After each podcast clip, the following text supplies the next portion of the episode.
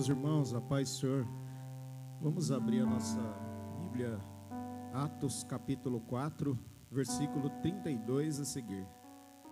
Atos dos Apóstolos, capítulo de número 4, a partir do versículo de número 32 até o versículo 35.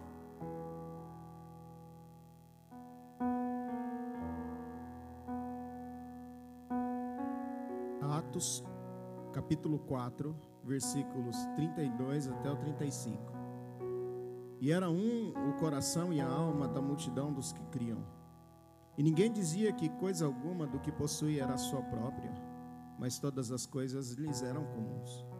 E os apóstolos davam com grande poder testemunho da ressurreição do Senhor Jesus, e em todos eles havia abundante graça. Não havia, pois, entre eles necessitado algum, porque todos os que possuíam herdades ou casas, vendendo-as, traziam o preço do que fora vendido e o depositavam aos, aos pés dos apóstolos. E repartia-se cada um, segundo a necessidade que cada um tinha. Pode sentar, irmãos. Nós, mudança de anos, mudança de, dos anos, né, mudança de anos, sempre há preocupação sobre o que nós devemos trazer de novidade para a igreja, né? A igreja, ela parece que a, a necessidade de sempre a gente trazer alguma coisa nova, porque o ano é novo, né? E existe essa grande preocupação porque nós vivemos em torno de novidades. Nós acabamos ansiosos, cheios de metas, parecendo uma empresa. E meta para o círculo de oração, meta para jovens, meta para o grupo de louvor, metas para a igreja. E essas metas muitas vezes não serão cumpridas, o que vai gerar decepção, o que pode gerar alguma cabeça rolar, como numa empresa comum, se nós entrarmos nesse, nesse caminho. Há locais que o pastor ele precisa até mesmo apresentar um, um plano de crescimento para a igreja com data de início e de término e a quantidade que ele quer que essa, o que a igreja quer, que o pastor faça que essa igreja, com que essa igreja cresça. Então, é quase uma empresa. Caso não alcance, e isso eu posso dizer que já vi, são convidados a deixar a igreja local ainda que a maioria dos membros não movam uma palha para ajudar. Técnicas de coaching são adaptadas à realidade eclesiástica, que é a realidade da igreja, alcançando o status de quase confissão positiva. O homem ele passa a ser o centro. Então, técnicas e mais técnicas, trabalhos e mais trabalhos, metas e mais metas, o pastor corre para lá, corre para cá, alguns trabalham, outros ficam na arquibancada e isso vira uma loucura. E aí a gente faz, em algum momento na nossa vida, nós precisamos parar e fazer uma retrospectiva. E verificar não apenas isso, mas toda a nossa vida. E aí, qual é o resultado de tudo isso, toda essa loucura? Por incrível que pareça, são igrejas estagnadas, pastores cansados, desistindo de tudo, tudo mesmo. Eu tenho feito um trabalho na graduação, e esse trabalho é sobre o suicídio entre pastores. É uma coisa que me toca bastante, porque quando você vê numa, numa, num jornal, nessas, nesses blogs especializados em, em assuntos de pastores, e você vê lá o pastor que tirou a própria vida, não é? Como aquele que a esposa saiu para ir para o retiro com as crianças, ele ficou em casa. Quando ela chegou, encontrou o pastor enforcado, sua esposa enforcada. Aí, pensando em tudo isso, há algum tempo, me veio ao coração de fazer esse TCC sobre o suicídio de pastores que por fim eu quero carregar para minha vida. Eu quero carregar esse estudo para minha vida. E agora, pensando no, num mestrado essa semana, fiz o pré-projeto. o assunto vai ser o mesmo. Enviei. No mês de janeiro passarei, a gente passa por uma banca para poder ver se vai ser, se vai ser aprovado. E eu quero com todo o meu coração falar sobre isso, sobre esse assunto. Porque é uma perda para a igreja, uma perda para a família, uma perda para a sociedade. Então são pastores cansados, membros descansando, uma, uma parte cruza os braços de, e descansa em berços, eu coloquei entre aspas aqui, nada esplêndido. Uma igreja irrelevante, internamente, porque os membros não mudam, externamente, porque não causa nenhuma diferença se fechar. É uma igreja irrelevante. Uma igreja irrelevante por quê? Porque dentro dela os seus membros não mudam e fora dela, se fechar, ela não faz diferença para a comunidade que ela está inserida. É uma igreja que vive na média. Talvez essa palavra soe um pouco difícil para você, mas medíocre. Composta de pessoas medíocres. Eu acho que você já deve ter visto, ouvido um um discurso do, de um pastor chamado Martin Luther King, e o discurso dele é I have a dream, é, eu tenho um sonho.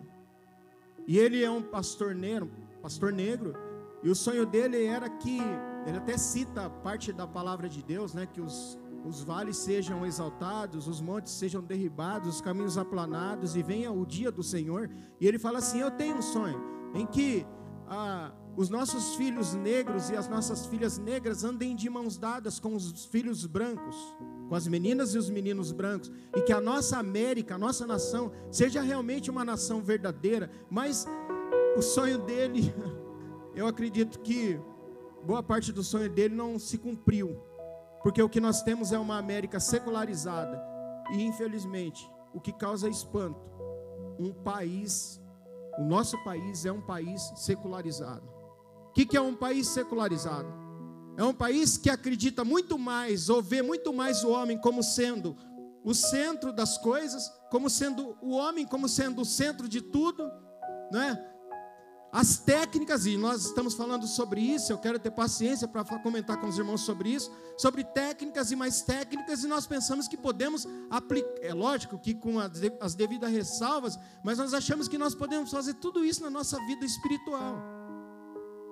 E assim, só para começar, eu estava ali no meu lugar, às vezes a gente ir pensando sobre isso, e às vezes a gente veste uma roupa bonita, um terno bonito, e pensa que terno bonito e roupa bonita esconde pecado, esconde a, a nossa língua, esconde as coisas que nós falamos às escondidas, e a gente passa um perfume e pensa que o perfume tira o, aquele cheiro que exala do pecado que nós cometemos, da ira, da maledicência. E aí nós temos uma, um, uma igreja relevante. E se temos uma igreja relevante, certamente as famílias são irrelevantes. Aí, o, quais são as possíveis causas? Alguns trabalham, enquanto a maioria cruza os braços. Há transferência de responsabilidades. Orar é obrigação do círculo de oração, evangelizar é problema do grupo de missões, visitar é responsabilidade do pastor, cuidar, Cuidar das crianças é com os diáconos e também precisamos ter um lugar para deixá-las, a fim de que consigamos, entre aspas, assistir realmente o culto. Nós nos esquecemos de uma coisa. Essa frase sempre digo aqui que se a nossa vida ela não for um culto, o meu culto não tem vida. Eu não faço milagres aqui. Eu não consigo te pedir para você sentir a presença de Deus. E, e, e, você sabe que nós vivemos dentro de uma, de uma guerra espiritual muito forte. Há uma, uma, uma seta o tempo todo apontada para a vida de todos nós, para a minha vida. Para a minha vida. Eu posso confessar aos irmãos, minha esposa sabe disso. Hoje não acordei bem. Sabe quando você não acorda bem? Já aconteceu com você? Não, simplesmente nenhum motivo aparente não aconteceu nada, assim que pudesse ah, ocasionar, levar isso, mas simplesmente fui melhorar à tarde. Mas levantei, como de costume, fui lá, fiz minha oração. minha, aquilo que eu tenho o hábito de, de, de, de fazer, mas simplesmente fui atingido por uma seta do diabo na minha mente. E eu percebi isso. Então nós não estamos aqui numa brincadeira, num parque de diversões, onde a gente está sentado numa vida tranquila, e, mais, e, e nós sabemos que hoje começa Amanhã começa o ano novo, o desemprego está aí, pessoas que estão desempregadas. Amanhã vai ter que sair a luta para conseguir um emprego, aqueles que precisam de alguma coisa em casa, vai ter que se virar, vai ter que dar seus pulos. Irmãos, é assim, ó. Nós não vivemos dentro de uma redoma em que a gente vive um período de festa, acaba tudo, perde a cabeça, não, a vida continua. E sabe o que, que é a vida cristã? É aquele que perseverar. Aquele que perseverar até o fim, esse Aí, nós vemos uma igreja relevante, irrelevante, desculpa, que se preocupa, eu não estou falando de, de São Lucas, estou falando de igreja, tá? se preocupa de formar malditas panelas, porque bendita não pode ser, e aquela frase que as pessoas usam lá fora, mas na vida cristã ela não funciona, cada um por si, Deus para nós, por nós todos mas aqui na vida cristã é cada um por si, Deus por ninguém. Porque o abandono da obra também vem como causa, não é? Com a desculpa de que o tempo já deu. Alguns chegam para a gente e falam: o tempo já deu, tem 30 anos, e falam assim: eu estou sem tempo para fazer as coisas. Temos as, as exceções, é claro, mas na maioria das vezes, quando alguém chega na gente e diz: Olha, eu não quero mais fazer nada, é uma preparação friamente calculada para se afastar e ficar assistindo de camarote os demais serem comidos por leões, entre aspas. É uma preparação premeditada, fria, que diz assim: acho que é melhor a gente começar a se afastar, porque agora eu vou cruzar os braços, eu vou sentar e não vou fazer nada. Algumas considerações e suas fontes. A maldição da igreja irrelevante.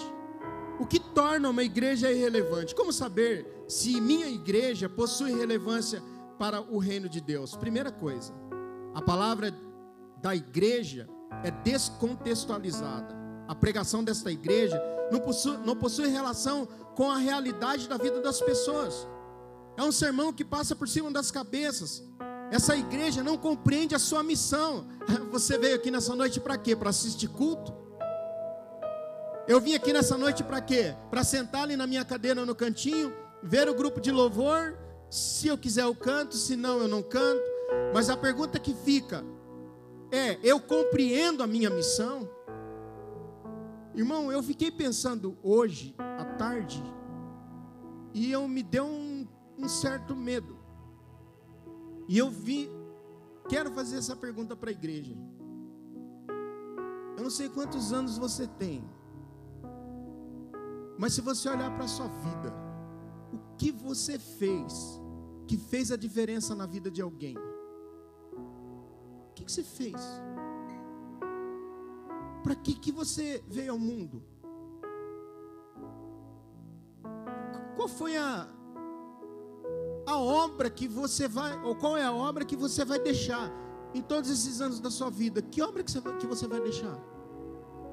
Nossa. O que, que as pessoas vão falar depois que eu for embora, depois que eu partir? Porque alguém esses dias falou assim que nós conhecemos uma pessoa que está muito doente e o médico deu um prazo de vida para essa pessoa. E um pastor disse assim, irmão, olha, é o seguinte, é o seguinte, são coisas da vida. Porque nós vamos passar mais tempo do outro lado do que desse lado.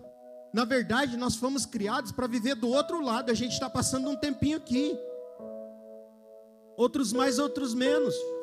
Mas hoje, na sua vida, faça uma leitura da sua, eu faço da minha. Sabe o que, que veio medo no meu coração? Desculpa, eu estou falando de mim. Eu acho que ninguém merece ser chamado disso. E eu não quero chamar ninguém disso. Não estou falando da sua estou falando de mim. O meu medo é ter sido apenas um peso de papel um homem irrelevante. Sabe uma pessoa que passou pela vida e o que você fez até agora para alguém? Não, não fiz nada, eu fiz para mim. Eu vivi, eu comi, eu criei meus filhos, eu fui muito honesto, paguei as minhas contas, eu andei direito, eu acho que já está bom, não está? Mas agora, do ponto de vista cristão que somos, o que, que você fez na sua vida cristã?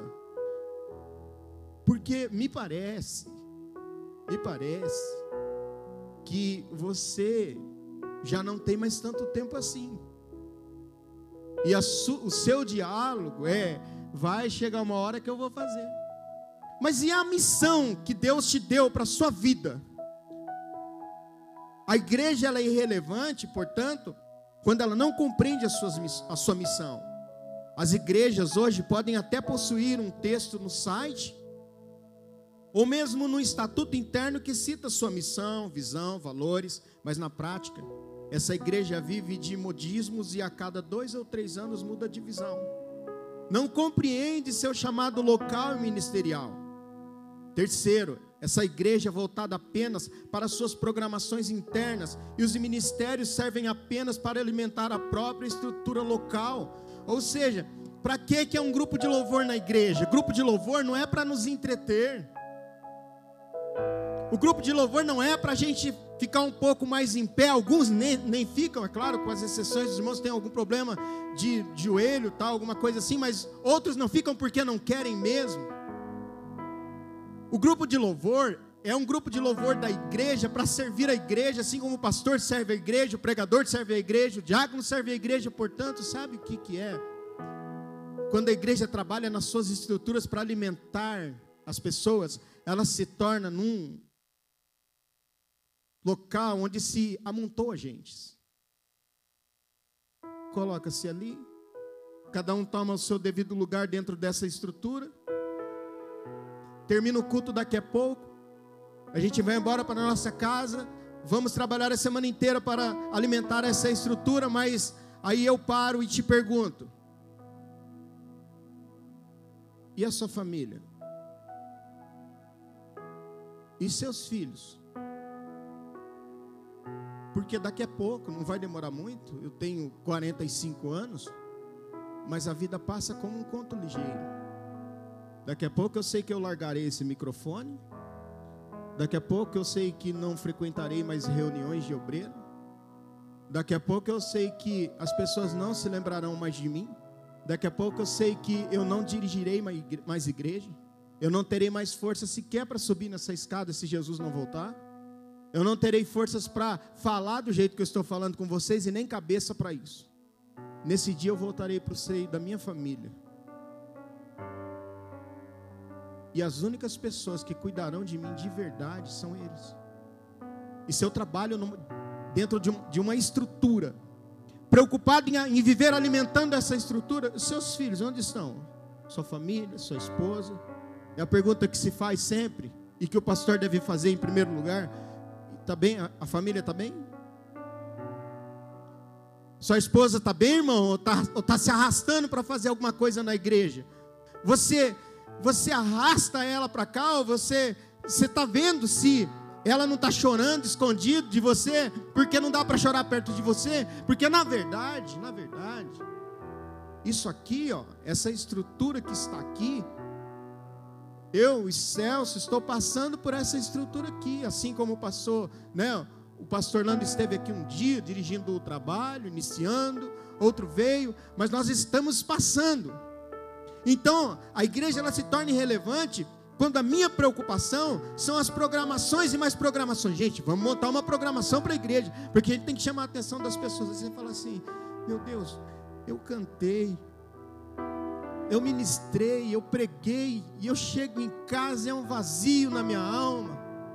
Eu fui para o culto ouvir e eu quero, o mais importante para mim é dar o nome no papelzinho para ir lá louvar, para sair na frente de todo mundo me ver desfilando, porque eu sou a última bolacha do pacote dentro de mim.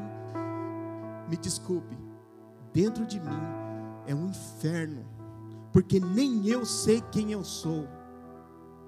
Eu não sei quem eu sou, não sei quem é minha vida, eu não sei para que que eu existo. Aí são remédios e mais remédios, lutas interiores, crises que não passam nunca. Essa igreja, ela não possui um engajamento social e não promove transformações, apenas transtorno para si e para as pessoas que passam por elas. Há uma matéria que são templos sólidos, igrejas líquidas. Templos, estrutura, irmãos, é verdade. Deus, ele vai capacitando cada um de nós e nos dando estrutura. Até pouco tempo a gente não tinha quase nada, mas Deus vai dando estrutura. Mas as estruturas, elas, elas não podem sobrepujar a presença de Deus na minha vida. Eu, eu tenho na minha cabeça que é um tempo de idolatria. De idolatria não de uma imagem lá em casa, mas a idolatria de uma estrutura, de uma igreja que é sólida, de um templo que é sólido, mas de uma igreja líquida. A interpretação pessoal subjetiva da cruz após modernidade, esse escritor ele fala assim: a igreja brasileira é uma das mais fracas e quase irrelevantes da história embora tenha se mostrado sólida e robusta quanto à sua arquitetura. Escuta, ó, nos últimos anos, ela tem deixado de fazer o que é certo, vivendo de modinhas missionais, missão integral, igreja com propósito, revolução na adoração, é, optando por fazer o que dá certo, é o pragmatismo, ou seja, vamos fazer, gente, a gente tem que copiar alguma coisa para que a nossa igreja seja relevante. Aí, essa igreja da qual falamos se esforça para integrar os negros, mas se nega a discutir sobre o racismo. Não é problema nosso, é mais um. Até inclui os marginalizados, mas evita comentar sobre os problemas estruturais que levaram a pessoa a esse estado. É, não presta, é mais um CPF cancelado, não prestava. Procuram valorizar as mulheres mas correm, mas correm do debate do machismo, dos filhos de mães solteiras ou dos filhos sem pais. Glorificam a Deus pelas curas, mas abominam falar enfatizar sobre doenças e suas causas. E fala assim, ó, irmão, apresenta seu irmão na igreja, o irmão está com depressão, ó, é o seguinte, nós temos que orar que isso aí é coisa do diabo, é coisa do inimigo. O irmão está desempregado, querido. Ele não tem dinheiro para pagar aluguel. A sua filha, e olha que eu me lembro de uma vez, quando a igreja ela perde a visão. O filho do pastor chegou e disse assim: Vê se isso não é para acabar. Com tênis novo. E falou para o coleguinha da igreja assim: Você viu o tênis que eu comprei? Meu pai que me deu? O filho do irmão falou assim para ele: Na verdade, esse tênis nem foi, você, nem foi seu pai que comprou para você foi o dízimo do meu pai. Isso é para desgraçar com a vida do menino, não é? Aí, olha para um homem desse deprimido e fala assim: é coisa do capeta, não é coisa do filho do irmão que fez. Nós não discutimos coisas que são essenciais para a nossa vida. Expulsam os demônios das pessoas mas para não assustá-las, não dizem que elas precisam ser limpas das opressões através da obediência a Deus. Expulsa demônio uma vez, expulsa, expulsa, expulsa, mas não diz para elas assim, irmãos, você precisa mudar esse seu caráter. Você precisa mudar essa sua ira. Por qualquer coisa você ira, você grita. Por qualquer coisa você vive berrando dentro da sua casa. Isso é, isso é obra da carne. Porque obra da carne eu produzo para me destruir obra do Espírito, ou fruto do Espírito, eu produzo para alimentar as outras pessoas. Obra da carne, eu me mato, eu me suicido, eu grito, eu tenho que tomar um monte de coisas para me acalmar, porque é uma obra que me corrói, acaba comigo. E aí você expulsa demônio. Irmão, vem aqui, expulsa demônio, sai, expulsa, expulsa. O irmão sai daqui, senta na casa dele e continua falando as mesmas coisas.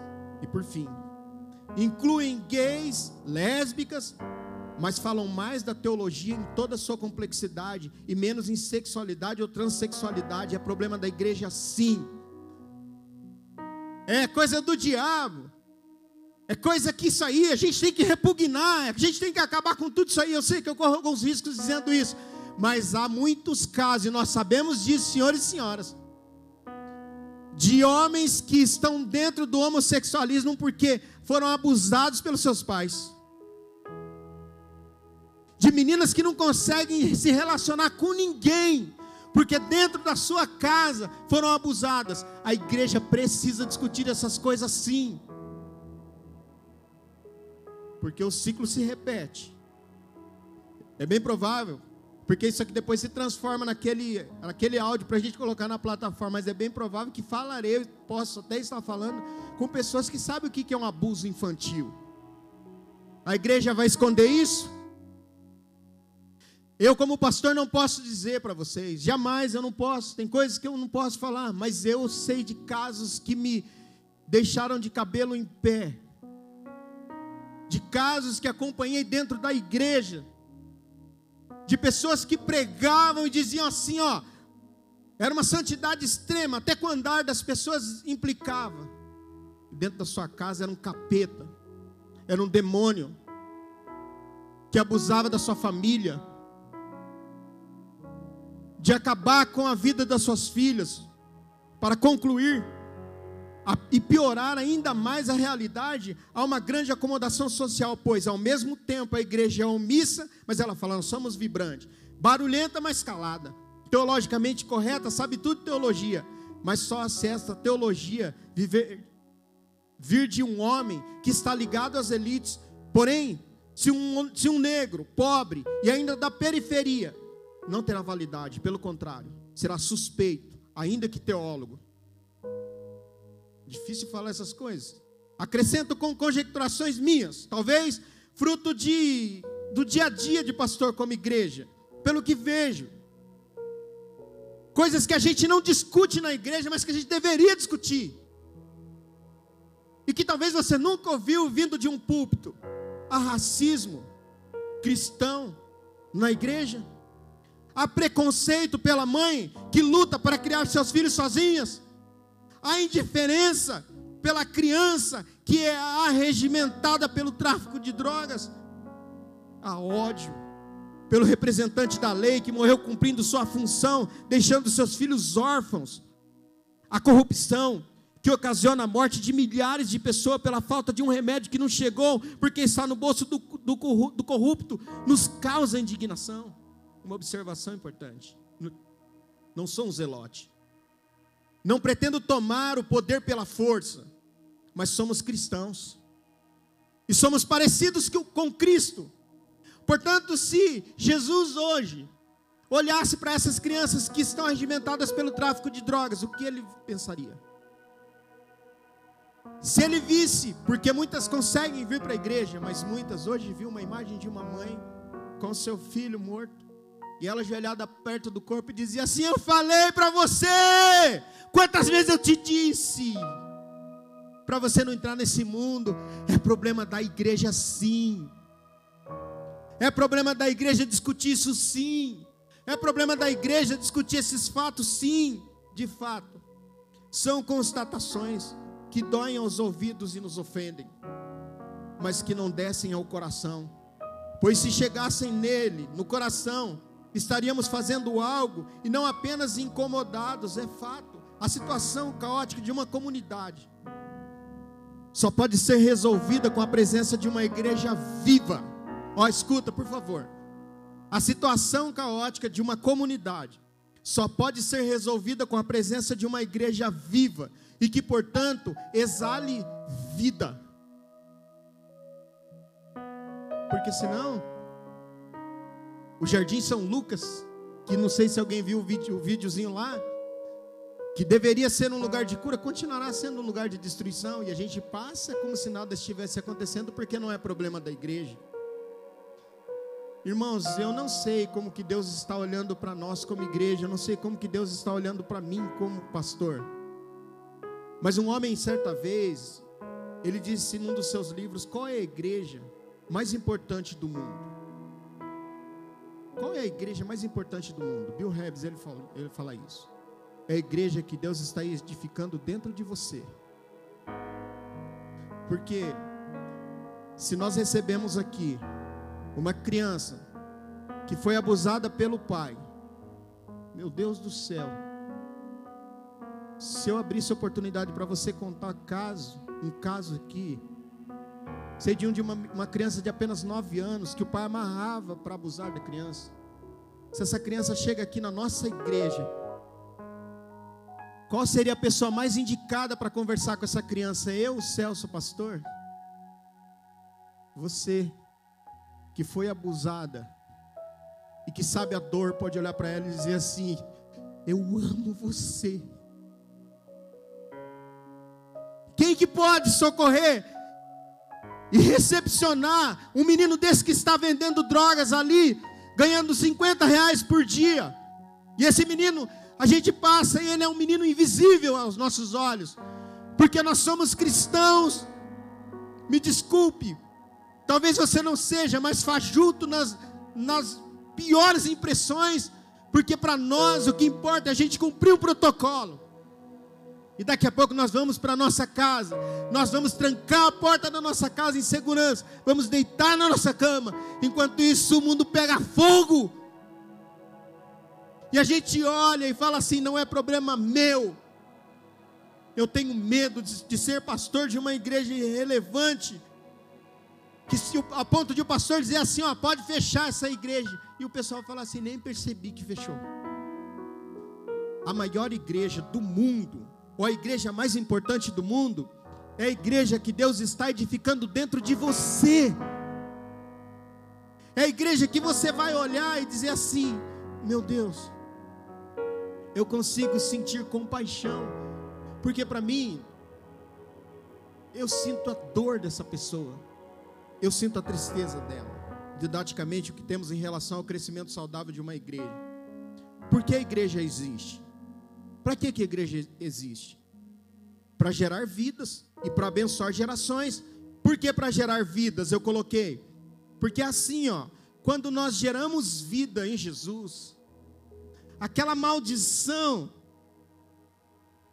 esse rapaz que foi abusado, essa menina que foi abusada, que teve a sua vida gerada novamente ou regenerada, a próxima geração, a geração que vem para frente, é uma geração mudada, é uma geração transformada, porque ela vai olhar para o seu filhinho e vai dizer assim: Eu jamais farei com você o que o meu pai fez comigo, porque daqui para frente essa geração que vai descender de mim vai ser uma geração abençoada. Você está entendendo? A o único motivo, a única razão da gente ser cristão é porque dentro de nós está sendo formada uma igreja em que o Espírito Santo passou a habitar dentro de mim. E há pessoas que batem no peito e dizem assim: Ó, sabe por que, eu sou assim? Eu já falei isso aqui. Sabe por que, que eu sou assim? É porque na minha família a gente é todo mundo é assim, sabe? Nós somos assim, e aí eu sou desse jeito aqui mesmo. Eu tenho esse jeito, esse jeito forte de ser assim, sabe? Eu não vou mudar, eu vou morrer assim, morra sozinho. Porque você, uma vez que aceitou Jesus como seu Salvador, e eu também, nós vamos abençoar a próxima geração. Os meus filhos, eu tenho a obrigação de mostrar para eles que eles podem ser muito mais felizes do que eu fui com Jesus. A sua vida foi fácil? Foi? As coisas foram fáceis para você? Como que foi sua infância? Como que você sobreviveu? Na verdade, como que você conseguiu chegar até aqui? Os seus filhos não sabem nem o, nem, nem o dízimo do que você passou. A geração deles é uma geração abençoada. Essa criança que você está criando é uma geração que vai abençoar. Mãe, se você não falar amém, eu não sei para que você vai falar amém. O seu filho está sendo criado para gerar vidas. E o que é preciso para gerar? É preciso amar. E o que é preciso fazer quando se gera? É cuidar. E é por isso que nós usamos o amar e cuidar, essa é a nossa missão. E é por isso que nós estamos trabalhando com o planejamento do nascimento da vida espiritual é planejar, gerar, alimentar. Hernandes Dias Lopes, um pastor, ele diz que resume a igreja nascente de Atos nos seguintes termos que nós fizemos a leitura: pela ação soberana de Deus, ela, esperava, ela experimentava um crescimento numérico. Irmãos, não tem jeito. Se uma pessoa entrar nessa igreja e ela ver que nós somos sinceros e que a gente não está usando de falsidade e que a gente não está bajulando as outras pessoas e que quando a gente está falando que vai ajudar, a gente vai ajudar mesmo. E quando a gente cumprimentar, a gente, eu tenho um, um asco quando eu vejo alguém falando mal da igreja ou de alguma pessoa da igreja, eu tenho asco. E essa pessoa entra e ela olha e ela vê que foi bem recebida na igreja, ela fala assim: rapaz, aquela igreja lá é uma igreja diferente, sabe por quê? Porque é assim, ó. Jesus disse: todo mundo vai saber que vocês são meus discípulos se vocês se amarem uns aos outros. Não é um amor falso e fajuto que pede divórcio daqui a alguns dias porque acabou. Não é. Quando as pessoas chegavam na igreja, de Atos dos Apóstolos, essa igreja que foi criada pela ação soberana de Deus, as pessoas ficavam, o Senhor ia acrescentando. Temos hoje dois extremos, ele diz: a numerolatria e a numerofobia, o medo dos números ou a adoração aos números. A gente precisa crescer. Só que é o seguinte, qualidade gera ou qualidade gera quantidade. A igreja crescia em números, crescia diariamente, crescia por adição de vidas salvas, a igreja crescia por ação divina. Atos é assim. A descida do Espírito Santo na igreja faz com que 120 membros sejam batizados. Essa igreja passa a ter 3 mil, essa igreja passa a ter 5 mil, uma multidão é agregada à igreja, o número dos discípulos é multiplicado, a igreja se expande para a Judéia, Galiléia, Samaria, até os confins da terra e alcança o Jardim São Lucas em Garça. Porque contra a atuação do Espírito Santo não existe nada. Porque uma vez que eu, como pastor, colocar os meus joelhos no chão e dizer: Eu sou incapaz, mas o Senhor pode todas as coisas. Não tem capeta, não tem inferno que possa parar a igreja.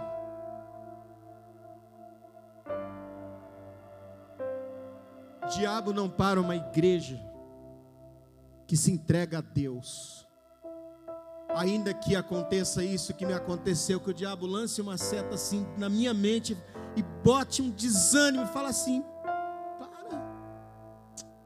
para, para, para. Tem outras coisas interessantes para você fazer, rapaz, para.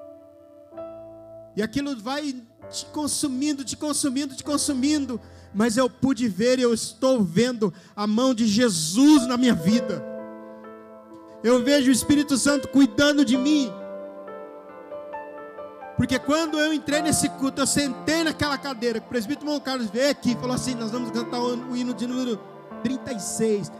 Que a Rose começou com esse teclado ali, o Espírito Santo já me visitou, já comecei a chorar, senti a sua presença, me dando forças. Só Deus pode fazer isso.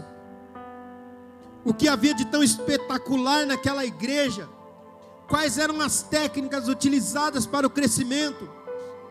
Quem era o coaching que orientava a liderança? Era assim, ó.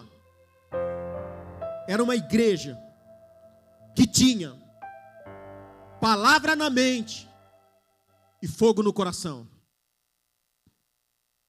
Parece cansativo a gente ficar todo esse tempo aqui ouvindo eu falando isso aqui. Mas não há mudança de vida se não tiver palavra na mente e fogo no coração. Não há mudança, porque senão vai ser sempre a mesmice. Só pode haver mudança de vida se a palavra estiver na mente. Porque quando, em Atos capítulo 2, versículo 1, a Bíblia diz que eles estavam reunidos concordemente no mesmo lugar. O que é concordemente? Com uma mente, em comum acordo. Mas uma outra palavra me chamou a atenção desse concordemente. No dia de Pentecostes, eles estavam com uma paixão, queimando dentro deles, e dizendo assim: a gente precisa do Espírito Santo. A gente precisa da presença do Espírito Santo. Ó, oh, escuta. Escuta aqui. Eu já falei isso algumas vezes aqui. Você sabe o que, que vai te consolar no dia que você perder a sua mamãe? Talvez você ainda não entendeu o que, que é a presença do Espírito Santo, porque seu lar é que tem papai, tem mamãe, tem todo mundo lá. Mas sabe o que, que vai te dar consolo no dia que você for uma das pessoas que vai olhar no velório da sua mãe e dar o sinal para o homem e dizer assim: pode fechar. E você vai ser o que vai pegar na alça do caixão da sua mãe e levá-la. Sabe quem que vai estar do teu lado naquele dia? Você sabe? O Espírito Santo. E é só Ele, porque você vai falar assim: a minha geração está indo embora. O Espírito Santo vai estar junto com você, te abraçando e dizendo assim: você vai conseguir. Eu te ajudo. Então, se você nessa noite ainda não sabe o que envolver-se com o Espírito Santo, porque a sua vida está aparentemente bem, nós somos uma geração que não gostamos de sofrer. A gente inventou, não sei se eu vou falar certo, um mertiolate, mentiolate que tem uma coisa que adormece. No nosso tempo de 40 anos, qual que era o tipo de metiolate que a gente usava? Ardia, a mãe assoprava e você saia correndo. Era assim que funcionava. Hoje a gente não quer passar dor, nós somos uma geração que não quer sofrer. Você não sabe, filhão. Você não sabe que muitas vezes você está lá dormindo, lá babando. Sua mãe está lá olhando para vocês assim, ó. O que, que eu vou dar para esses meninos? Aí amanhã você acorda com a boca aberta, respondendo para ela e falando um monte de besteiras para ela. O dia que ela partir, aí você vai falar, porque é assim, né? O dia que ela partir, você vai falar assim: Não sabia que minha mãe sofria tanto assim. Ela não chora na sua frente, ela chora escondido. A palavra concordemente é um composto de duas palavras que significam em unissono, uníssono. A imagem é quase uma música. O Emerson falou hoje sobre esse sobre a questão do Espírito Santo é uma música.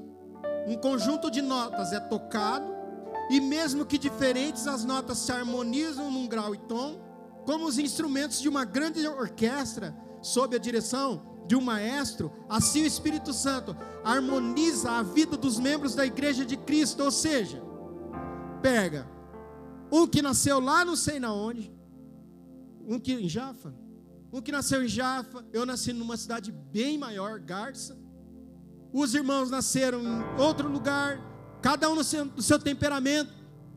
E o Espírito Santo traz a gente aqui dentro e forma a sua igreja. E diz assim: Eu trabalho através de vocês. Eu mudo vida através de vocês. Conclusivamente, temos que, se houvesse alguém com o Espírito dividido entre os 120, as coisas poderiam ser diferentes. Por quê? Porque a resposta é um pouco difícil de falar, mas eu preciso. Por que, que o Espírito Santo de Deus não opera onde há divisão? Eu vou explicar. Porque todo divisor é um diabo. Como assim? A palavra diabo vem do grego diabolos, que significa aquele que divide, em sentido negativo. Por isso que Tiago diz assim: Quem dentre vós é sábio e inteligente, Mostrem mansidão de sabedoria mediante condigno proceder suas obras. Se pelo contrário, em vosso coração tem inveja e amargura, e sentimento faccioso, não vos gloriais disso, nem mintais contra a verdade. Essa não é a sabedoria que desce lá do alto. Antes, essa sabedoria que é cheia de amargura. Irmãos, ó, há pessoas na igreja que são cristãs, que professam a fé em Jesus, que levantam a mão na hora que o grupo de louvor está cantando, que chora, mas não se dá com ninguém. Ela vive em torno de si mesma. ela não consegue conviver com ninguém. E sabe que é esse conviver com alguém que transforma o nosso caráter. Você só consegue amar alguém com quem você convive. Ah, eu amo a eu amo, eu gostaria muito de não sei para onde, eu amo não sei quem, mas não cuida nem da mãe, nem do pai, nem dos irmãos, nem de ninguém. Não dá uma paz do Senhor para os irmãos. Vai lá fazer o quê? Primeiro conserte a vida, trabalhe o caráter. Irmãos, é uma severa advertência com relação à voz mansa, baixa, sorrateira da serpente. É uma sabedoria que é terrena, é uma sabedoria que é animal, é uma sabedoria que é diabólica. O Espírito Santo inaugura a era da igreja mediante a unidade dela e opera o arrependimento logo após o discurso de Pedro, porque quando eles ouvem o discurso de Pedro dizendo, ó, oh, falei isso lá no batismo. Isso que vocês estão vendo não é que eles estão embriagados não. Isso aqui é a presença do Espírito Santo. A Bíblia diz que quando eles ouvem isso, eles compungem seu coração, tomam uma picada eles são atormentados de mente. Ó, oh, é assim, deixa eu falar para vocês uma coisa, como pastor. Eu quero muito ser amado, mas não vou negociar a palavra. Eu quero muito ser aceito, mas não vou negociar a palavra. A palavra não pode ser negociada. Quando ele prega e as pessoas compungem a mente e o coração, eles se agitam veementemente. O discurso de Pedro não massageou egos ou justificou pecados. Acusou a consciência endurecida e maliciosa da multidão, mostrando que eles eram assassinos de Deus pelos seus pecados. Esteja absolutamente certa, vocês, multidão, toda a casa de Israel, que este Jesus que vós crucificaste, Deus o fez Senhor e Cristo. É uma questão de escolha para nós que pregamos. Ou você prega a verdade ou você seja popular. É bem provável que no final da sua pregação você seja odiado. Que alguém olha e fala assim: O que esse irmão falou para mim, eu vou continuar sendo essa mesma pessoa. Eu vou continuar sendo desse jeito. Eu vou continuar no meu canto. Eu não quero me relacionar com ninguém. Eu acho que ser relevante para mim é cantar uma vez por semana na igreja. Só que você já percebeu? E eu estava pensando nisso hoje à tarde. O ano acabou. Significa que as suas chances e as, e as minhas, elas ficaram menores. Porque provavelmente, provavelmente não, certamente nós teremos muito menos tempo para nos redimir. É assim, ó, biblicamente falando. A Bíblia coloca uma estaca de 70 anos. Alguns caminharam até aqui, alguns passam pela sua robustez, mas são 70 anos tempo de vida de um homem. Quanto falta para você chegar lá? É o tempo que falta para você pensar que quando você chegar aqui, ó, e a sua vida terminar e você se encontrar diante de Jesus. Lembra que eu falei que terno não esconde pecado, perfume não esconde pecado, vestido não esconde pecado, porque a Bíblia diz assim que as coisas serão nuas e patentes.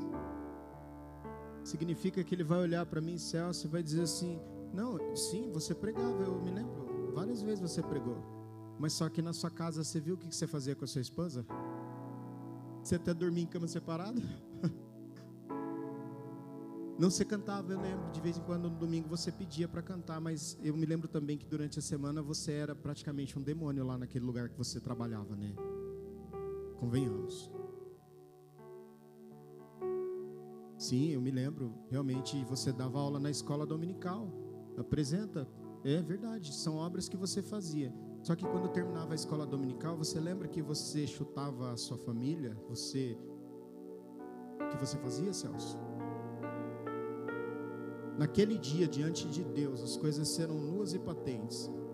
Nós prestaremos contas diante dele.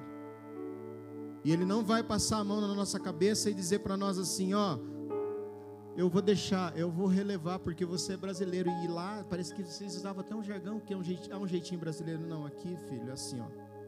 Nunca te conheci. Aparta-se de mim, você que praticou iniquidade. Não espere ser ovacionado. Não espere ser amado por pregar. Jesus foi crucificado. O que, que você quer? O resultado do arrependimento foi que eles foram batizados.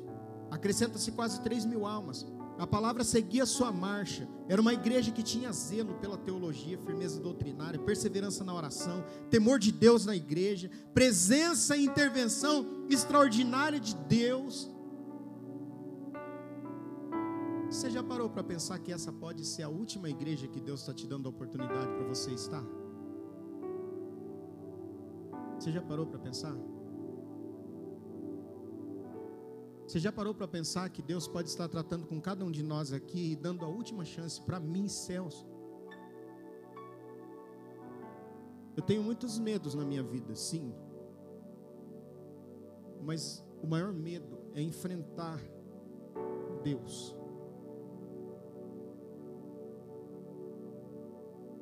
Enfrentar Deus cara a cara com Ele e ver que tudo isso aqui que eu estou fazendo pode ser em vão. Porque eu não estou preocupado quantas vezes você vai subir aqui para pregar ou quantas vezes você vai subir, subir aqui para cantar. A preocupação e a pergunta que todo pastor deve fazer para a sua igreja é essa: Você está salvo? Está salvo? Se Jesus voltar agora, você está salvo? Se Jesus chamar o teu nome nesse momento, está salvo? Deus está dando um tempo para a gente colocar a nossa casa em ordem, arrumar as nossas malas. Alguns têm um tempinho a mais, outros se apressa, corre lá Tira a mala, tá entendendo? Tira a mala de lá do guarda-roupa. Dobra as roupas rápido. Perdoa quem você tiver que perdoar. Volta atrás. Engata a marcha ré nesse carro. Pede perdão enquanto é tempo. Volta. Porque você e eu falamos coisas que não devemos. Tem pessoas que vêm pedir perdão para mim que eu nem sabia que tinha falado alguma coisa. Uma geração, uma igreja que tem entusiasmo no culto. Eu tinha, o Alex estava falando que negócio de pregar tal, eu tinha muita preocupação de pregar e que a igreja fizesse algumas coisas, a igreja falava, glória a Deus, ah! e, e eu ficava muito assim, sabe, falando, mas pregação nem foi pentecostal, não, não é isso que eu estou esperando, o que eu estou esperando é o seguinte, é assim, ó, igreja cheia do Espírito Santo, um culto vibrante, o louvor constante e a alegria ultra circunstancial. O que, que significa? É que amanhã cedo você vai sair para procurar emprego ou você vai passar por algumas situações. Mas o casamento ele é maravilhoso porque tem dia que eu não estou bem. E a Regiane me ajuda. E ela fala assim: Mas vai ficar. Ela me entende. Tem dia que ela não está bem. Eu falo, vamos lá, vamos, vamos tocar a vida. Você fala assim, pastor, mas só que eu sou sozinho. Eu quero te falar na direção do Espírito Santo para a sua vida nessa noite. Ó, você, ó. Você não está sozinha. Nunca esteve. Você só veio até aqui. Eu sei com quem que o Espírito Santo está falando. Não vou expor, mas eu sei com quem que ele está falando agora. E eu quero te dizer, você nunca esteve sozinha. Você nunca esteve sozinha. Sempre, sempre Deus esteve com você. E Ele está com você agora, cuidando de você. Eu vou contar aqui rapidinho para encerrar. Não vai dar para gente até o final. Mas de uma mãe que criou os seus filhos sozinhas, sozinha. Os meninos. Hoje os seus filhos são todos pastores. E ela é dirigente do círculo de oração do campo, não daqui. Você não fala glória a Deus nada?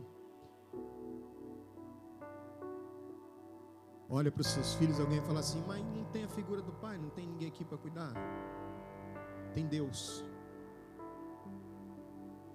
Eu não sei o que, que eu vou fazer, as coisas não estão. Tem Deus. O que, é uma igreja cheia do Espírito Santo, Pastor Celso? Qual é a igreja cheia do Espírito Santo? Que a gente vai sair? Não, é que pode sair daqui também falando línguas estranhas, pode, porque teve uma quarta-feira aqui que foi assim, um negócio meio, diferente, assim, né? Os que estavam aqui se lembram. Mas é assim, é a igreja que amanhã você vai acordar do lado da sua esposa, ela não vai estar assim. Você também não. As coisas na sua casa talvez não estarão do jeito que você pretende, mas uma coisa é certa: Deus está lá. Qual que vai ser a nossa alegria daqui para frente? Ou sempre foi motivo da nossa alegria? A nossa alegria é que nós temos o amor de Deus derramado em nosso coração pelo Espírito Santo que nos foi dado. Qual é o significado da palavra derramado? Sabe o que, que é? Eu não vou fazer isso aqui, não, mas dá vontade de fazer para mostrar. Os irmãos nunca esquecer didaticamente, né, Diego? Mas fica meio complicado. O amor de Deus derramado em nosso coração é despejado. Pode fazer? Não, né? Não, não vou fazer, tá bom. Que vontade de fazer. Mas o, quando a Bíblia fala a respeito do amor de Deus derramado em nossos corações, ela está dizendo assim: o amor de Deus despejado. Não vou fazer, irmão. Não vou fazer, não vou fazer, não vou fazer. O amor de Deus derramado em nosso coração é o amor de Deus despejado em nosso coração. É Deus derramando todo o seu amor na nossa vida. Irmão, às vezes a gente fica irado, você já ficou irado e não pecou? Mas você ficou muito irado, ontem eu fiquei muito bravo. Muito bravo com um lanche que demorou uns quanto tempo. Falei, rapaz, não é possível. Com fome, tô com fome, rapaz, nada de vai, eu tô nervoso, rapaz, nervoso. Mas não pequei. Mas fiquei bravo. Aí a gente fez um curso chamado Veredas Antigas, que quando a gente fica irado, a gente tem que perguntar de onde veio a ira. Aí hoje de manhã eu tive que dar de cara comigo mesmo. Recebi a notícia do rapaz pedindo desculpa, dando brinde para nós. e aí não foi pelo brinde, mas foi pela. Aí eu perguntei para Deus: Deus, por que, que eu fiquei tão amargurado? E eu fiquei triste comigo mesmo. Porque não era para ser assim. E eu descobri que eu preciso mudar muito. Eu preciso. Foi maravilhoso aquilo dar de cara comigo. Eu descobri que um lanche fez um estrago em mim. Ou a ausência dele, melhor dizendo. E eu olhei para mim e disse assim: Meu Deus, isso não é fruto do Espírito, isso é obra da carne. Eu sou nascido de novo. E o amor de Deus derramado no meu coração e no seu coração nos transforma. Mandei a mensagem para o rapaz, falei para ele assim: ó, continuaremos comprando de você e continuaremos indicando você. Deus abençoe. Nas coisas simples, Deus nos prova e mostra para nós assim: você, rapaz, precisa melhorar muito. O que nessa noite, vamos ficar em pé, por favor? Você fala assim, tem uns que vai falar assim. Oh. Mas assim, eu não vou chamar para vir aqui à frente. Mas o que na sua vida que precisa mudar? E que você olha e fala assim, ó, nossa, eu esse jeito meu, eu não me relaciono com ninguém. Eu já descobri que eu não sou flor de cheiro. Eu já descobri que o problema não está nas pessoas, o problema está em mim. Mas eu não consigo. é um filho de um pastor, ele era pequenininho, hoje ele é um homem até casado. E ele era pequenininho assim, e ele fez uma arte. Ele fez uma arte. E ele, e ele, o pai dele foi lá e deu um, uma oração nele, assim. Aí ele pegou e falou: Você vai ficar aí no quarto, rapaz. Aí o pai passou assim na porta do quarto, ele estava ajoelhado na cama, assim, falando assim para Deus, assim, ó. Deus, tenha misericórdia de mim. Aí o pai dele fez assim, pai, você é pai, mãe, você sabe como é que funcionam as coisas, né? Ele sentiu vontade de ir, foi, foi, falou, não, vou deixar quieto esse negócio aí, que isso aí não é comigo. Nessa noite, a nossa oração é, Deus, tenha misericórdia de mim. Porque eu não quero ser aquele que eu sempre fui ou aquela que eu sempre fui. A ira, a maledicência. Eu mudo e mudo e mudo. As pessoas entram na minha vida e da mesma velocidade que elas entram, elas saem. E eu sempre me vejo sozinho. Eu sinto muito em te dizer, ou não sinto. Mas não é o problema as outras pessoas, é você. Sou eu. Sou eu. E você vai apresentar agora diante de Deus comigo em oração. Pai.